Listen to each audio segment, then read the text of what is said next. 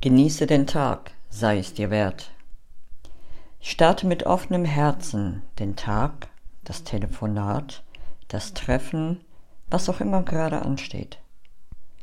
Setze jeweils vorher die Intention, wie der Tag, das Telefonat, das Treffen oder was auch immer gerade ansteht laufen soll, wie du dich währenddessen fühlen möchtest.